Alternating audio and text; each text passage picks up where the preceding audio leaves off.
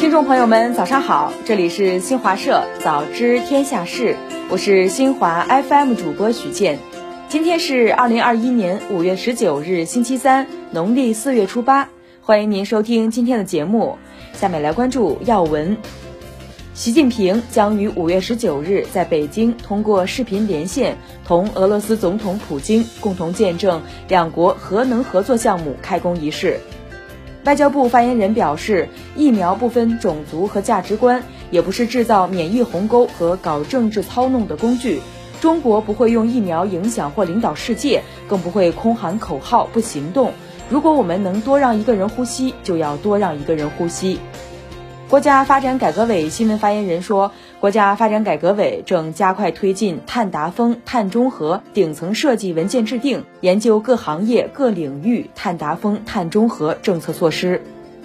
教育部等八部门近日印发意见，规范大学学院名称登记使用。意见明确，大学学院名称经审批方可使用。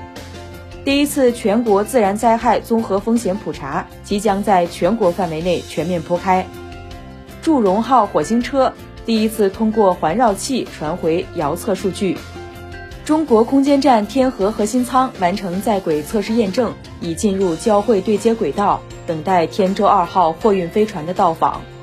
拜登十七日在与以色列总理内塔尼亚胡通话时，首次表态支持巴以双方实现停火。美国媒体十七日报道说，拜登政府本月初通知国会，将向以色列出售精确制导武器。部分民主党议员就该军售对目前巴以冲突的影响表示担忧。联合国秘书长发言人说，联合国正积极展开斡旋，力促巴勒斯坦加沙地带武装组织和以色列停止仍在不断升级的武装冲突。墨西哥总统就历史上伤害华人的。托雷翁事件致歉。日本内阁府十八日公布的初步统计结果显示，日本第一季度实际 GDP 下滑百分之五点一。英国开展临床研究，评估孕妇接种新冠疫苗效果。再来听社会方面，全程只需一针的新冠疫苗正在上海多个区的接种点陆续开打。生态环境部等三部门近日联合发布公告。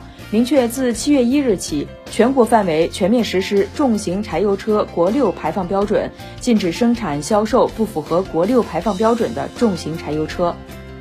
北京市教育委员会日前通报了多家校外培训机构存在擅自恢复线下课程等违规问题。北京市海淀区私立新东方学校、北京市朝阳区环球雅思培训学校等多家教育机构被点名。张纯如专题展在侵华日军南京大屠杀遇难同胞纪念馆拉开帷幕。展览通过全息数字技术和实物，再现了张纯如的形象，展现了张纯如的一生，以及他还原南京大屠杀历史、捍卫正义与和平的精神。台湾新北一家医院爆发新冠肺炎院内感染，一名确诊者死亡。之前在黑龙江省密山市获得成功救护的野生东北虎，十八日已被放归长白山。专家表示，这是我国首次成功救护并放归野生东北虎。十七日，在浙江台州，一辆轿车途经高架桥时碰撞正在现场处置事故的交警，造成两名交警受伤。台州公安十八日通报称。一名受伤的警务人员经全力抢救无效，不幸殉职；另一人已脱离生命危险。肇事司机因涉嫌交通肇事罪被刑事拘留。最后是服务信息：十八日二十时至十九日二十时，西藏北部和西部有中到大雪或雨夹雪；贵州东部、江南大部、华南北部等地部分地区有大到暴雨。辽宁省高中等教育招生考试委员会办公室近日发布提醒，要求高考生从考前第十四天开始自觉接受每日健康状况监测，记录体温测量结果。